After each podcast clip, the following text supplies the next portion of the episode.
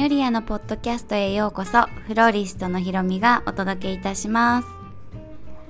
こんばんは皆さん、えー、久しぶりのポッドキャストの更新になります。皆さんお元気でしたか？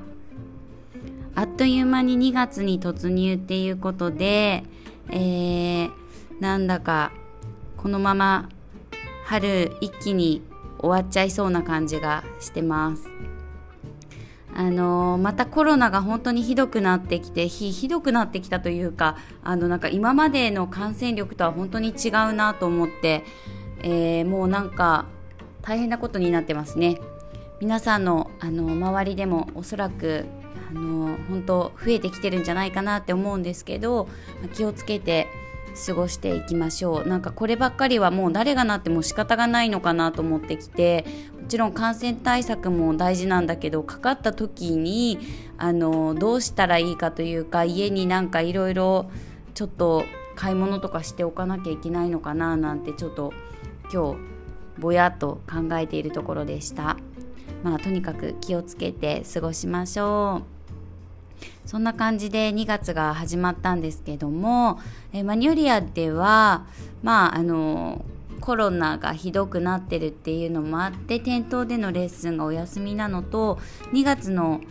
5日6日に本当はあのフレアージュ桜坂っていうお店からすぐそばのあのブライダルなんかの会場なんですけどそちらをお借りして2日間の特別レッスンをするつもりだったんですがあのあまりのコロナの増えようにまあその前の段階ぐらいからこれはもうきっとここがピークになるなと思ってキャンセルをしたんですけど本当にキャンセルするべきだったと良かったと思ってるんですがだからその分のスケジュールがスポーンと結構空いて今ね1週間半ぐらいゆっくり過ごしてます。ゆっくりって言ってもこの間に確定申告だったりあとはねあのマニュリア花塾の1期生いよいよ1期生が、えー、3月からスタートしますのでそちらの皆さんに詳細を送ったりだとかあのご連絡先を聞いてそういうのを全部こう登録していったりあとは何が一番大変だったかってこのスケジュールを作るのがものすごく時間がかかっちゃったんですけどまあそういうのをやったりですね。あとは今やってるのはちょうど0期生の皆さんと,、えー、と面談をやってます。なんかいよいよゼロ規制ともう本当にこう何て言うんですか？画面上ではあるんですけどもう毎回顔を合わせるのでもう慣れてきちゃって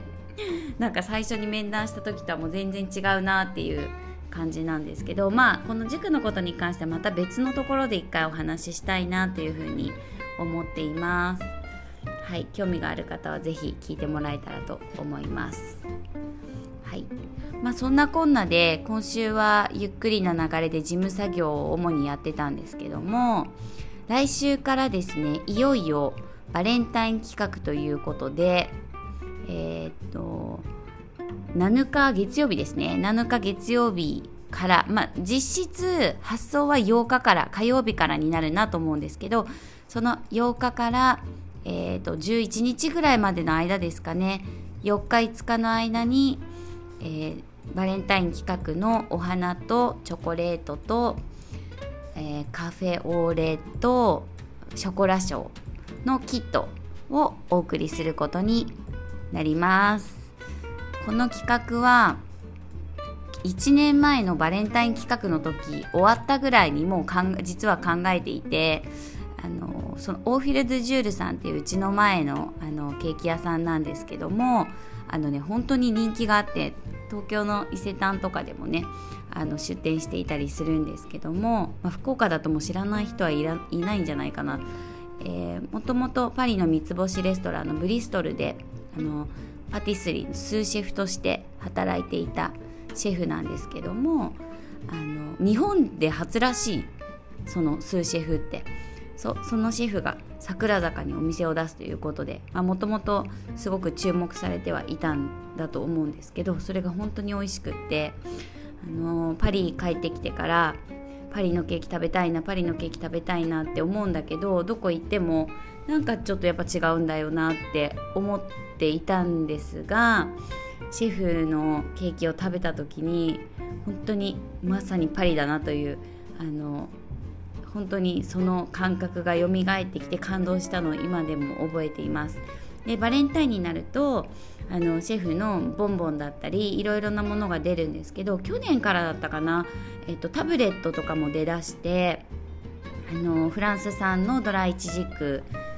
をあのに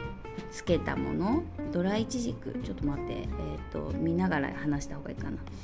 えーとね、タブレットショコラ。フィグカカオニブ、えーと、しかもねシェフがチョコレートをあのそれこそコロナの前でしたね。あのパリにのなんていうんですか？オリジナルのチョコレート。シェフがもうチョコレートが好きすぎるらしいんですよ。でチョコレートを作りに行ってあのペカール68%使用って書いてあるんだけどベカールか？ベカールって何だろう？たっぷりのイチジクとカカオニブの組み合わせって書いてありますね。このえっ、ー、とチョコレート。どちらかっていうとノアな感じでしたよね。でそれともう一つがタブレットショコラでシャケシャショコラオレペカン。バニラ風味の贅沢なピーカンナッツのキャラメリゼをミルクチョコレートと合わせましたっていうね。この2つ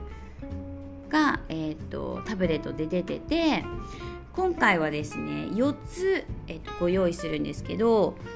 これとねあともう一つがこれもね大好きで私毎回買うんです自分用にも。ブラウニーフィグノアってフランス産セミドライイチジクとくるみ入りでとろんと柔らかい芳醇な味わいのチョコレートブラウニーなんですね。トリュフみたいな感じで。そう美味しいんですよね。とねもうねやっぱりねこれも好きで毎回買っていうか全部自分用に買っちゃうんですけど。サクリスタンショコラっていうカカオを練り込んだ、えー、ねじりパイにチョコレート香り食感を楽しめる食べ応えある長いパイですって書いてあるんですけどあのー、そうパイにチョコパイにチョコレートがついてるんですよね。もうもう私パイがそもそも好きすぎるのでもうね本当に大好きで去年もあの人にも買ったんだけどタブレットも含め自分用におそらく多分ね67品ぐらい買ってますね。で食べてなくなってまた買うの繰り返しをしてました。それぐらい本当に美味しくってあの全然甘ったるくなくてあのとっても美味しいんですよ。でそれで去年バレンタインの企画をしてもうすごい花もあのバレンタインらしくてとっても自分の中でも気に入ってたんだけどあのこれはチョコレートと一緒にしたらすごいいいんじゃないって思ってあのこれは来年絶対シェフにお願いしたいなって実は思ってたんですね。でまたそこからえー、っとさあこれをやりましょうって決まってたんですけど、まあ、たまたま先月あのなんだっけえー、っとうん定期便お花の定期便で今旅と花の語らいっていうのをやってて、えーと、お花の毎月送る定期便にはあのパリと、えー、と私が私が撮ったお花の写真のポストカードがついてそれと別に非公開のこのポッドキャストあの URL を送って聞けるっていうのがあってそこでこう私が出会ったパリでのあの出来事だったりとかお話パリじゃなくても、まあ、近郊でのお話をするっていうところで第1回目が先月だったんですね。でその話の中でたまたまあの老舗のカフェ・ド・フロールの話をちょっとしたんですけどその時にふと思いつきまして、まあ、コロナもねかなり増えてきていたのでまあもうカフェとかもこうやってお話ししてるけど、まあ、パリにはもちろん行けないしそういうカフェとかすらもね行けない状況にまたなってきた時にこれはお家でチョコレートとお花と一緒にカフェの時間楽しめたらいいんじゃないかなってふとひらめきましてそれで、えーと、カフェオーレまあカフェクレムとかも言うんですけどあのその普通のコーヒーじゃなくて深いあのカフェオレ用の深いあのコーヒー豆でまずコーヒーを入れてえー、お鍋で温めたミルクを入れてカフェオーレにするんですね。で、えー、っとそれとあのその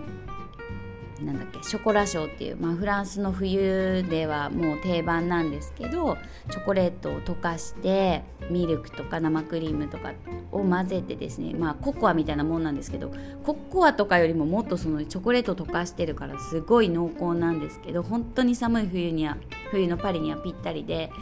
この2つをセットにしたらどうなんだろうすごくいいんじゃないかと思ってあの思いつきました。でちょうどあのオフィル・ドゥ・ジュールさんのシェフのところのオリジナルのチョコレートのあのタブレットっていうの小さいものがあったのでそちらをお願いしてそれを小分けにして皆さんに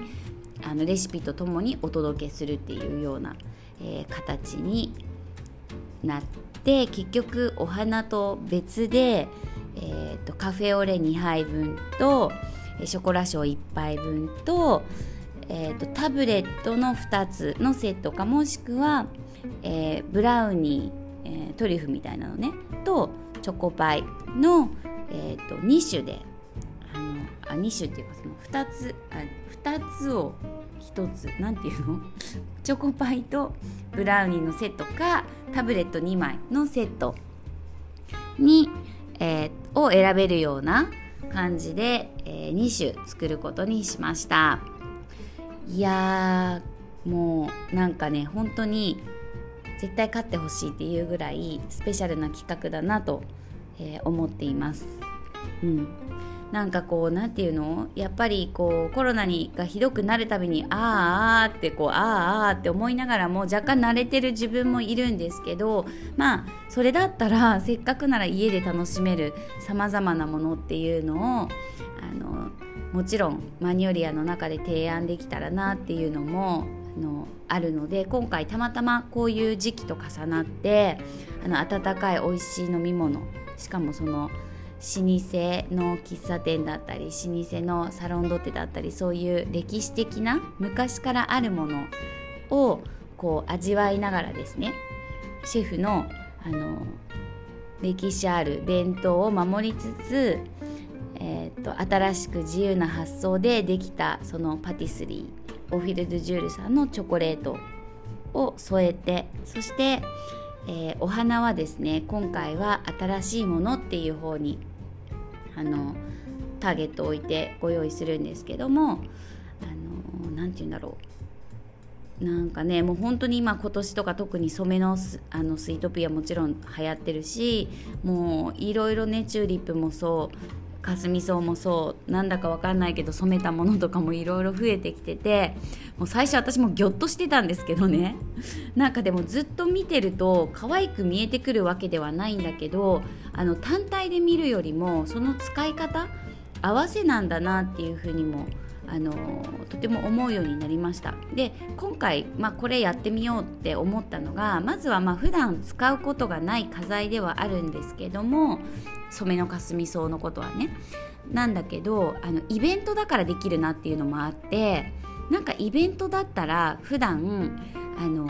買わないものもそのこのイベントだから買うとかいうものもあるじゃないですか。だからそういう感覚で新しいものを見たり取り入れたりするのってすごくいい機会だなと思ってかたくなに「いや買いません」っていうのも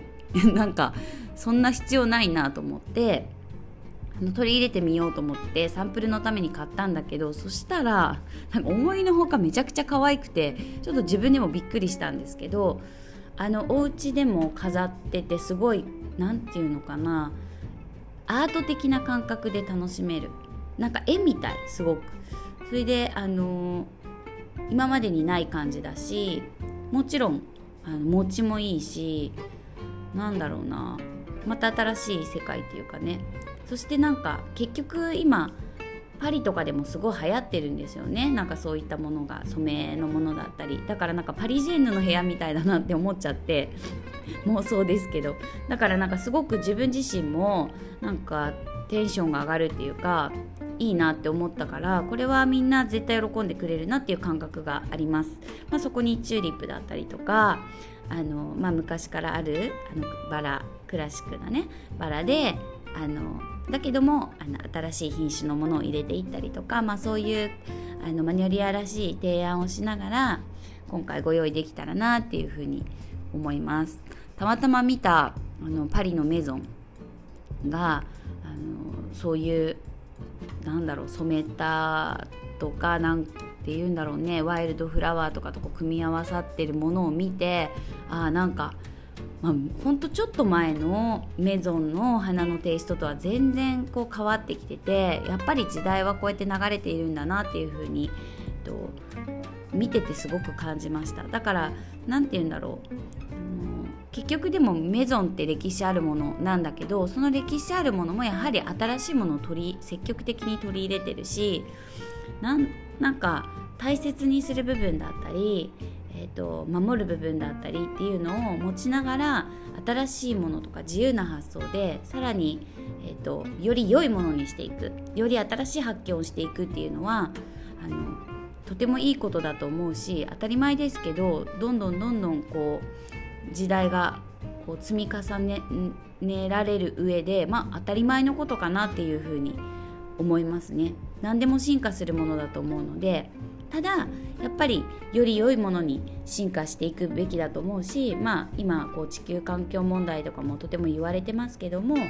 まあ間違うことってたくさんあると思うけどまあその時に立ち止まって考えることが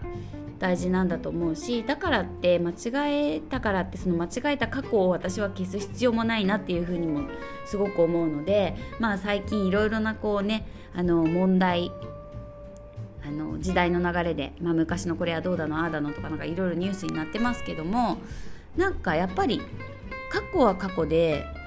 うん過去があるから今だったり未来が作れると思うから間違いも必要というか残しておくべきで全てをこう変える必要はないっていうかあのか変える必要はないっていうのはその歴史上のことまでもあの全部上書きする必要はないっていうことですね変えていく必要はあるけどもそのなんだろう昔はこういうふうな言葉が使われていたとかそういう追記でいいんじゃないかなって個人的には思いますよね。歴史を塗り替えるすり替えるっていう塗り替える塗り替えるんじゃなくてすり替えるっていうのはなんかちょっと違うような気がするなっていうまあ個人的なお話ですけどもなんかそんなことマニュリアでこの間も話してました。わかんないね。これは世代ごとで違うと思います。Y 世代の私はそう思うし古くからのことも知っていれば今の時代のことも分かってるからそういうふうに思うのかもしれないし。だからってまあ Z 世代だったりこれからのアルファの子たちっていうのはいやいやいやっていう感じかもしれないしどうなんだろうみんなの意見が聞きたいなというところですね。まあ、こういう話もホワイエか何かでみんなと意見交換できたらなというふうに思います話はなんかすっ飛んだんですけどもまあそんな感じで2月ってねお花が本当に一番可愛い時期なのなのになのになのに去年もそうなんだけどやっぱりコロナでねあのなかなかこうみんなに直接あのレッスンでしたりとか、まあ、販売したりとかそういう機会がね随分減ってしまってなんか聞いてたら結構お花業界も影響が出てきてるよとか言って聞くんですけど、まあ、本当にね可愛い今だけのお花っていうのを、まあ、バレンタイン企画はもちろん、まあ、バレンタインに合わせてなので赤とかピンクとか、うん、ブラウン、えー、キャメルとかその辺りの色カフェオーレのような色とか、まあ、そういうイメージで考えてるんですけどまたその翌週になるとえっと、オンラインレッスンがあります。であのオンラインレッスンは今回は久しぶりのね画家シリーズ。ちょっとお茶飲んでいい？すいません。画家シリーズで、えー、ロートレックをやりたいと思いました。えっ、ー、と先日、えー、北九州市立美術館に、えロートレック展を見に行ってきました。でその中であの私ロートレックすごく好きでモンマルトルの美術館なんかでもあのロートレックの絵をあの見て見たり、まあ、オルセイとかにも大きい絵とかも、まあ、いろいろいろんなとこにあるんですけどあのなんかね優しい雰囲気のタッチだったりも好きだしあとやっぱりそのポスターとかそういうなんだろう広告になっているものも多いのでなんかやっぱり何て言うのインパクトがあるっていうかね。そうそう。そういうのもねあのすごく自分の中で印象に残るからなのかな。なんかいつも可愛いなと思って昔から見てたんですけど。そう。でそのロートレックね実は2回目でえっ、ー、とね1回目はフレンチカンカン。ムーラン・ルージュで踊る女の子4人の、えー、えーと、なんだろうポストカードに合わせた、えーえー、ブーケを束ねたのでなんかねそれに合わせてだったから黄色とか白とかその辺りの色を使ったんですけど今回は、えっと、ポストカードはあの北九州市あの市立美術館で私1枚いいなと思ったのがあったのでそれを、えー、全部のレスあの買ってくださった皆さんにはつけたいと思うんですけどその色に合わせるっていうよりはロートレックがよく使ってるような色のイメージでブーケを束ねるっていうことに、えー、したいと思います。だからどんな色が来るかはちょっとここでは秘密なんですけどなんかもうお花のこう仕入れ注文とかもかけててえ絶対可愛くなるんだけどっていうふうに思いながらそう、えー、考えてました。ね、なんかこうただ単純に束ねるのもいいんですけど、まあ、これをきっかけにロートレックの絵を見たりとかそう知ったりするとあのまた楽しいんじゃないかなと思います。ロートレックの人生もまあ本当にあのなんだろういろいろね複雑だったりもしてなんかこう、うん、なんだろうそういう背景も知りながらまた絵を見るとちょっと違うのかなっていうふうにも思います。しかもねそうそう私あのカリグラフィーをあの今やってるんですけどなんだっけえー、っとちょうどそのロートレックの美術館に行った時にあのロートレックが書いたポスターみたいなのがいっぱいこうダーッと並んでてなんかそのカリグラフィーをやってるせいもあってその文字もねすごい気になっちゃってうんこの書体そのなんか1個の書体がずっとこう続いてる作品があったからこれなんか書いてるのか印刷されてるのかちょっとよく分からなくてこう写真に撮ってて、まカリグラフィーの先生に聞いたらもうこれはこの時の時代はあの印刷できるようになってるからこれは印刷なんだけどあのタイポグラフィーっていう書体であのなんだっけ。ローマンキャピタルだったかな。んかイタリア系の書体だって言っててなんかそういうのもこう知りながらあの後からまた聞いたりしてなんかやっぱりこう、うん、絵だけじゃなくってやっぱり文字にも歴史があって、まあ、当然お花にも、うん、なんかチョコレートとかお菓子にもあるんでしょうけどなんかなんだろうな。歴史って苦手だったんですけどなんか知ると今思えば知ると本当にこう深まるなっていう風に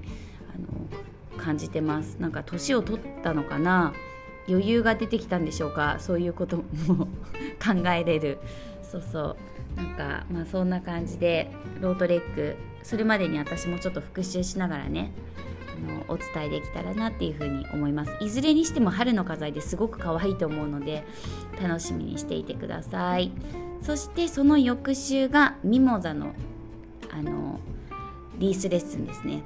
で、まあ、ミモザのリースずっとやってるんだけどなんかちょっといよいよ普通っぽいリース飽きてきたなと思ってちょっと今年また変えて花材をいろいろ変えてみようと思ってなんか多品種にしたいから、まあ、いろんな花材を入れるので、まあ、難度としては上がるんですけど今もう外に出れないし何時間もかけて家で作るのもいいんじゃないかなと思ってそうそうあのさまざまな品種を用意して面白いリースをこう仕上げてもらえれば嬉しいです。まあ、これはまたあの改めて募集したいと思います。はい、そんな感じで、えー、もろもろのお知らせでした。はい、まあ、2月はそんな感じですね。あとはお花の定期便その旅と語らいっていうのをあの頼んでくれてる人もいるんですけどあのこちら今回あの単発便っていうのも作っててそれが何でかっていうとお花をギフトに渡してその非公開の旅のお話だけ自分に欲しいっていう方もいらっしゃったのであなるほどなと思ってそれも確かにいいなと思いましたのでえっと、単発便っていうのを作っていますであのオンラインで購入できて、まあ、出荷日は決まってるんですけどそしたらもちろんギフトにしてもいいしご自分用のお花にしてもらってもよくてで、まあ、もちろんその旅の語らいのポッドキャスト URL はついてきます。はいであとあのまあポストカードはないんですけども私が今カリグラフィーをやってるってことで、まあ、本当にね練習レベルですからね申し訳ないなと思いながらもでも印刷したものをつけても面白くないなと思ってえっ、と例えば「ハッピーバースデー」だったりあのなんだっけえっ、と何したんだったっけなえっ、と「ジョアイア・アニベーセル」誕生日だったりあとあメルシーかな。メルシーとかを、えー、ご用意していますカードですね。でそれも選べるようになってます。でえっ、ー、と2月のえっと、ご自分用にまあもしっていうところでご自分用につけたらいいんじゃないかなっていうカードを1枚追加してるんですけどそれはえっ、ー、とね「セラビ」っていう、まあ、これが人生だっていうようなニュアンスなんですけどまあ本当なんとなく何の言葉にしようかなって思った時にもふと思ったのがもうその言葉でもうこれが人生なんだ現実を受け入れようみたいな。本当なんかもうコロナで大変なんですけど、まあ、それを受け受け入れつつ、まあ、自分のやるべきことをやったらいいんじゃないかっていう、まあ、励まし的な 自分を励ますようなメッセージでせラビあの何ですかね。文字も可愛いしいいかなと思ってこちらのメッセージをあの選びました。まあそんな感じでいろいろあるんですけどもうんまあ2月あっという間に終わっちゃうと思うんだけど日々をこう大切にそして何よりもまあ気をつけながらねあの過ごしていきましょう。あの近々またあのポッドキャスト更新したいと思います。本当は陽子と一緒にやりたいねって言ってたんですけど、あのなんたって今その陽子の娘の保育園も休園になってしまっていて、あのマニュリアに今陽子の娘も来ている状態で、えーと、